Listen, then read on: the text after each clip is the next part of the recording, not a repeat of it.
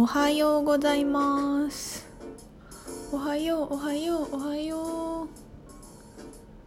今日は12月26日。多分多分今年最後のひとみちゃんの宇宙研究所ラジオ版です。最近あの聞いてくださってる方からいろいろ感想いただくんですけど何人かの方に声が小さいと言われまして 私声小さいんだよね。でね声を小さくてえっ、ー、と多分スマホでマックス音量をマックスにしても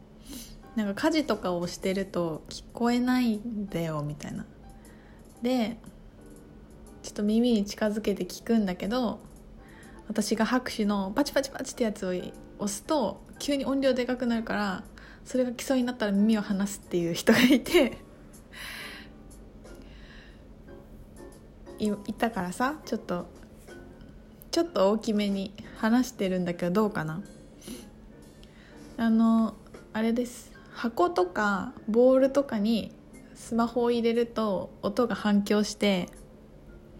部屋の中でもちょっとこうより大きく聞こえるようになるのでおすすめです。いくら大きくするとはいえね多分私限界があるんで。ブルーボイスなんで。はいえー、皆さん年末いかがお過ごしですか？私はねすごいたくさん手放し的なことがいろいろあって話すネタも盛りだくさんです。やっぱりちょっと当時ね1年で一番陰極まる日ですがでその次の日満月だったもんね。今年最後のね。やっぱこの次の月次の年に向けて必要のないものをみんな置いていこうとするのでこういろんな感情が出てきたりいろんな怒りとか悲しみとか虚しい気持ちとか出てきたらあの順調だと思います。思いますってか順調です。出すもの出せてるからね。ほんとそれを安心して出し尽くしちゃってねみんな。私はねすごいの面白かったんだけどえー、っと何から話したいんだろう。なんかねあるえー、っとある方のヒーリングをお試しで受けたんですよそうあそうそうそうあのスタイルクリエーションの参加してくれてる子の、えーと、ヒーリングでモニターとしてねやるって言ってヒーリングを受けたんだけどで私すごいこうあの何て言うのかな純度の高いラブが入ってくるようなヒーリングなのねそれが。で私受けたんだけどさあの結構気持ちよくなるって聞いてたんだけどなんかもうすごいモヤモヤしてでこのモヤモヤして気持ち悪くってなんか心細い気持ちになるんですよ。でこれがね私これ前にもあったのなんだっけって思った時にプリミチブさんの宇宙マッサージを受けた帰り道の感覚と同じだったことに思い出してその時私はね何て言うかなこう5歳ぐらいの自分ですごい道をとぼとぼ歩いているような頼りない感じでになるんですよね。でなんかもう私何にもできないみたいなもう子供でヘロヘロヘロって道をなんかもうよろよろ歩いている自分でもうどこにもつかまりどころがなくほんと不安定な感じの自分が出てくるんだけどでこれをその自分を何回抱きしめてもなんか抱きしめきれない癒されない感覚があってでこれなんだろうなって思った後に私自分あのセッションはしてないんだけど自分のためにタロットを引いたりするんですけどタロットカード引いたらねあのえっ、ー、と何だったかな3番のもうなんていうのかな母親みたいなカードがあるんですよ。女性性のもう大いなる女性のカードみたいな。大アルカナのカードがあってそれがもうもうあれだよね。お母さんのカードだよね。お母さんと愛のカードなんだけどそれがパッて出てなんかそれが出た時すごい泣けたんですよね。で泣けちゃってだから泣けちゃってるってことは癒されているし自分でそれが何を意味してるか感覚的には全部分かってるんだけど自分の思考はちょっと分かってなくてあ泣けてるなんでやろうみたいな。でもただなんかこのお母さん的な自分を思い出してって言われてるようにも感じるしそれが必要な感じも感じるしこうすっきりしないまでも何か起きてることはすごく分かりつつでまたその次の日がそのタロットのあの会があってねそこに行ったんですよ。で私がすっきりしないまま行ったからちょっとここでもう一回タロット聞こうって思っててでまたそこでさすごい面白いミラクルがいろいろ起こるんだけどもうね同じカードの並びが2回連続出たりとかしてもうねカードってすごいんだよね。こうあのこっちが気づくまで諦めないで何回も言ってきてくれんの。だからこうなんだよみたいな。私が私に気づいてってすごいたくさんメッセージを出してくるんだけどまああの結論から言うとね私に足りていないというか今必要なのはグズグズすることだったんだよね。で何ていうのかな。もうちょっとまあ自分が休みたいんだなっていうのは分かったからもう全部手放そう。今年のスケジュールをと思って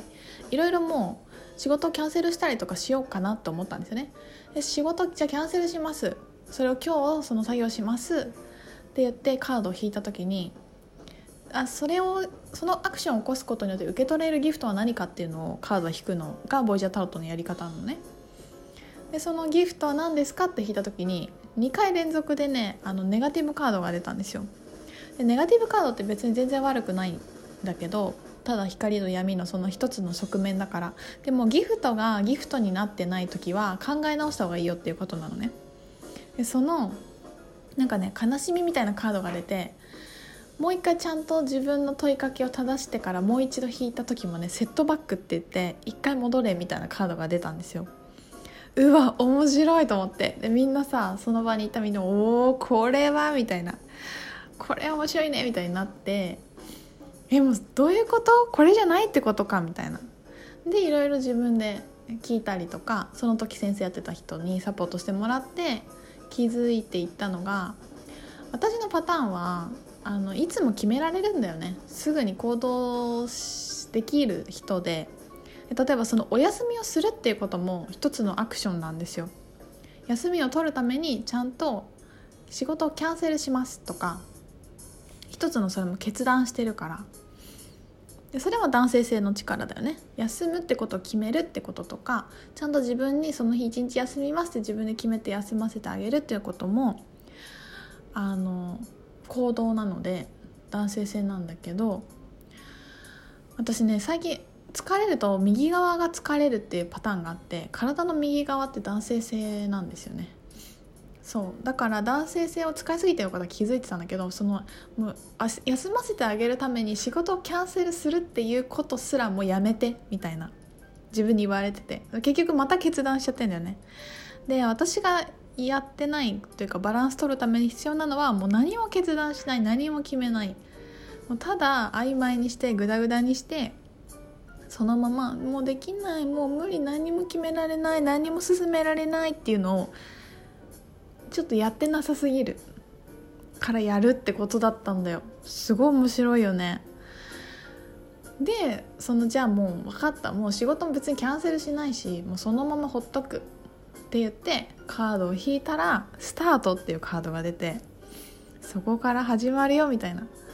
感じでさうわと思って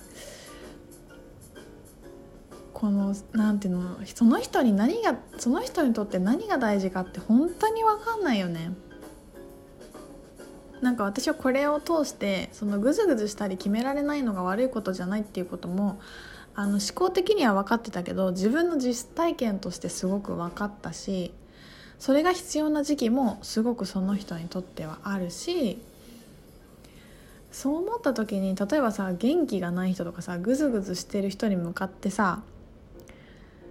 あこの人はうまくいってないんだとかなんか思ったりするのも本当迷惑だし人のことって本当にわからない。外側から見たらわからないぐらいいろんなその人のバランスの取り方とその必要性っていうのがあってで私には決めないっていうこととか曖昧にさせとく方が私どっちかって怖いんだよね。白黒はっきりつけたいとかそのブログ読んでくれてる人になんかぐちゃぐちゃっとしたあれあれどうなったのかなみたいにさせとくのがなんか私の中ではちょっとこういつも見てくれて読んでくれてる人に対して誠実じゃない気がして嫌だって思ってたんだけど、まあ、別に誠実じゃないことが悪いわけではないからね。そういろんなことを試してみるっていうのは大事でさ。でまあその日を終えてああ私は決めないってことが大事なんだって思った後に私は何をしたかっていうともっとその決めないグズグズな自分をしてみようと思ったのね。でみんなだったらどうする？グズグズするっていうのをしよう。それが足りてないって思ったらでもグズグズってさすごい意識しないとなんかできなくて面白くてちょっと後半戦に続きます。